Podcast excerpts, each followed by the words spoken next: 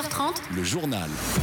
Le centre de vaccination du Ezel est loin d'avoir atteint sa vitesse de croisière. 200 personnes s'y rendent chaque jour en moyenne, un chiffre très bas à mettre en perspective avec le couac des convocations. Nous rejoindrons Aurélie Vanouel en direct du Ezel dans un instant. Moins de transactions immobilières à Bruxelles en 2020, cela n'a pas empêché les prix de grimper. Entre 700 et 1000 vieux ascenseurs ne sont pas encore aux normes en région bruxelloise. Pour le secrétaire d'État Pascal Smet, il faut trouver un équilibre entre sécurité et respect du patrimoine. La semaine dernière, 11 000 invitations à se faire vacciner ont été envoyées par mail ou par SMS à des Bruxellois faisant partie du personnel de soins de première ligne. Seules 3 000 personnes se sont rendues dans un centre de vaccination pour recevoir leur première injection. Impossible de savoir si tout ont bien reçu le courrier électronique qui leur était adressé. Un quoi qui explique en partie le peu de fréquentation du plus grand centre de vaccination situé au Ezel, Aurélie Van Welde. Et oui, le plus grand centre euh, de vaccination de Bruxelles. Et pourtant, je peux vous dire, ici, euh, le parking est vide et les entrées et sorties euh, se font au compte-goutte. Depuis qu'on est arrivé, il y a à peu près trois quarts d'heure, eh bien, nous avons rencontré seulement trois personnes qui sortaient, une médecin et une infirmière qui nous disaient que le centre était à l'intérieur quasi vide. Et puis, une personne, un monsieur, qui avait reçu une invitation par erreur. Il ne fait pas du tout partie du personnel des soins de santé. Le centre peut euh, normalement accueillir euh, près de 1000 personnes et pourtant on nous dit ici que seulement 200 personnes euh, se, sont déjà, se font vacciner quotidiennement. au total, 30% des Bruxellois du personnel des soins de santé qui ont reçu une invitation à se faire vacciner eh bien, ont déjà reçu leur première injection. Alors où sont passés ces 70% qui restent? Il y a évidemment eh bien, des personnes qui ne souhaitent pas se faire vacciner, mais il y a aussi des personnes qui n'ont pas vu ou n'ont pas reçu leur, leur invitation. Cette invitation, elle s'envoie en fait par mail via la plateforme fédérale grâce à la base de données de l'INAMI. Seulement voilà, certains praticiens n'ont pas d'adresse mail ou ont une adresse mail personnelle, professionnelle ou ont renvoyé leurs contacts vers des centres médicaux. Et puis il y a aussi eh bien, euh, des euh, invitations qui se sont tout simplement perdues dans la boîte des spams. Vous savez, cette boîte euh, de cours des courriers indésirables, si bien que parmi les 11 000 personnes qui ont été invitées à se faire vacciner, seulement 3 000 se sont présentées pour recevoir leur première injection. Il en reste donc 8000. Du côté du service hygiène de Bruxelles, eh bien, on nous dit que ce ne sont pas eux qui contrôlent ces invitations, mais que pour parler à ce couac, eh bien, euh, une lettre par courrier postal, cette fois, a été envoyée ce matin aux 8000 euh, personnes qui n'ont pas répondu et que les prochaines étapes qui devraient arriver donc euh, prochainement de la vaccination se feront normalement également par courrier postal. Merci Aurélie Vanouel pour euh, ces détails en direct du Ezel et puis toujours au rayon des vaccins. Cette bonne nouvelle, cette fois qui vient du fabricant Johnson Johnson qui annonce la livraison en Belgique de 280 500 doses dès le mois d'avril, soit deux mois plus tôt que prévu. Une autorisation de la part de l'Agence européenne des médicaments pour la mise sur le marché de ce nouveau vaccin est encore attendue et espérée pour la mi-mars. Le vaccin de Johnson Johnson qui offre une protection de 66% contre le Covid-19 ne comporte qu'une seule dose et peut être conservé au frigo. C'est la journée internationale d'action des travailleurs de plateformes type Uber ou Deliveroo. La Commission européenne lance aujourd'hui une consultation des partenaires euh, sociaux. Et pour que l'initiative de la Commission aille dans le sens des revendications euh, des travailleurs et de leur intérêt, des organisations syndicales et le collectif des coursiers belges ont appelé un rassemblement sur le rond-point Schuman. Il est prévu euh, des actions simultanées dans une quinzaine de pays dans le monde. On écoute le témoignage d'un coursier.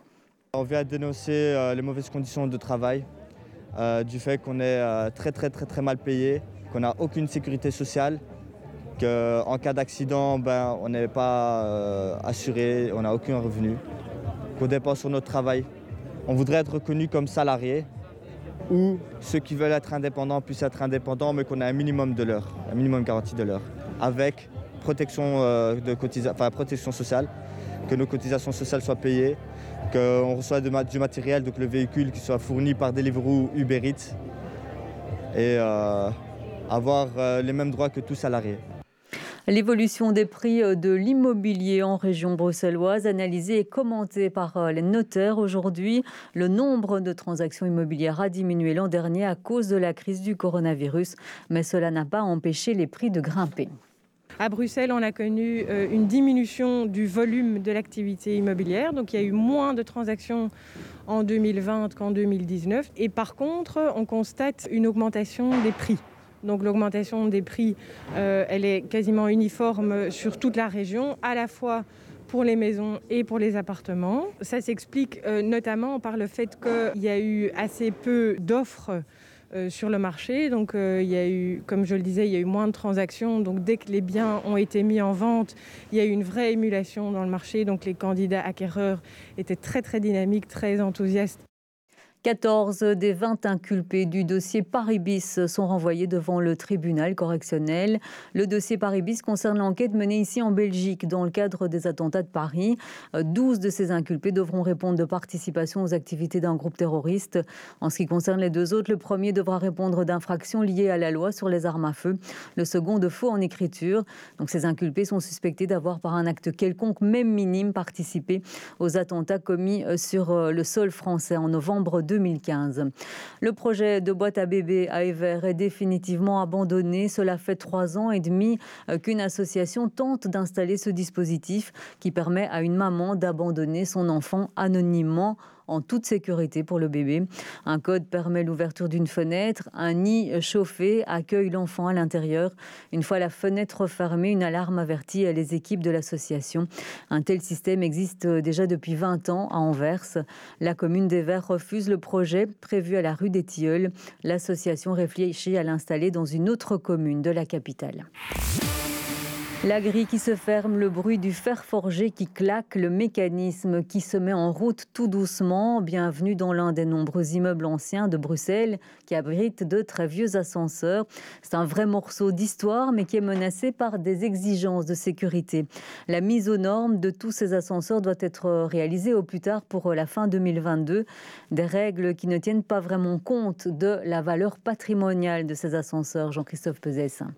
Il date de 1913 et est de toute beauté. Un patrimoine exceptionnel qui est pourtant en danger car il doit être adapté pour satisfaire à de nouvelles normes de sécurité. Et pour le responsable de l'association qui veille à la sauvegarde de ces vieux ascenseurs, cette modernisation pourrait entraîner des dégâts irrémédiables. C'est très simple. Dans le cadre ici, ben, la gaine ouverte est fermée, on mure et on change la porte, on met une porte pleine. Et pourtant, des solutions existent pour garantir la sécurité sans dénaturer ce patrimoine. Dans ce cas-ci, par exemple, selon l'administration régionale, un système permettrait facilement de bloquer l'ascenseur en cas de danger. C'est des solutions de rideaux électroniques qui permettent de détecter euh, la présence. si par exemple quelqu'un introduit un objet euh, dans la gaine euh, ouverte qui se trouve là. Ce sont des solutions qui, qui sont utilisées dans d'autres contextes de sécurisation. C'est un arrêté royal fédéral qui fixe les normes à respecter.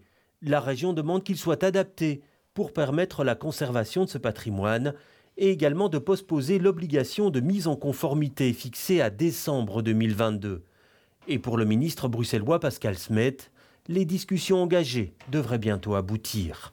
L'arrêté royal doit d'abord pousser la date 22 vers au minimum 24 et deuxièmement adapter les critères pour donner clairement un signal aux sociétés d'agrément qu'on peut rénover ces ascenseurs sur mesure et pas d'une façon standardisée.